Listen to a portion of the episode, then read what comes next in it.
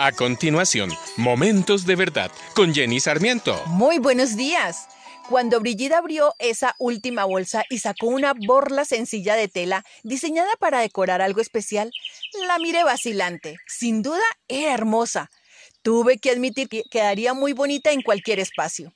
En esos días estaba de remodelación lo que sería un lugar para escribir, inspirarme y estudiar, mi oficina.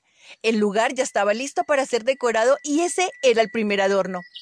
Pero algo me inquietaba. Me senté en el centro del espacio vacío y no lograba imaginar dónde quedaría bien aquella borla, ya que al imaginármela en X o Y sitio, impactaría el resto de las decisiones decorativas para ese lugar.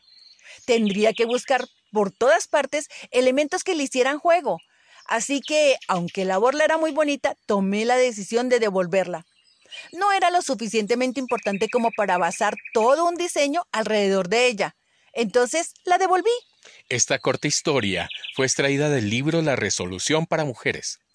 A menudo dejamos que nuestra vida, nuestra esencia personal, nuestra imagen sea impactada por detalles pequeños o insignificantes que terminan siendo grandes, visibles y que opacan nuestra identidad al punto de etiquetarnos o hacernos personas muy diferentes a las que realmente somos. Muchas veces por conseguir aceptación o encajar en algún lugar, llegamos a adquirir borlas que nada tienen que ver con nuestro entorno, esencia o imagen. Tú fuiste creado, fuiste creada a imagen de Dios. Por lo tanto, eres perfecto. No adquieras hábitos o una esencia que no te corresponde solo por agradar a los demás, porque con ello te estás negando a ti mismo y al espíritu que habita en ti. Esta clase de comportamiento debe parar. Vuelve a asignarle el valor genuino a tu persona según la valía que Dios te ha dado con tus talentos, dones y capacidades.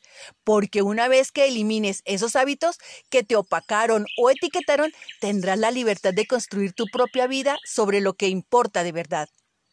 El Padre nos dice, antes de formarte en el vientre ya te había elegido. Antes de que nacieras, ya te había apartado. Tú eres linaje escogido, real sacerdocio, nación santa. Eres la obra más maravillosa de la creación.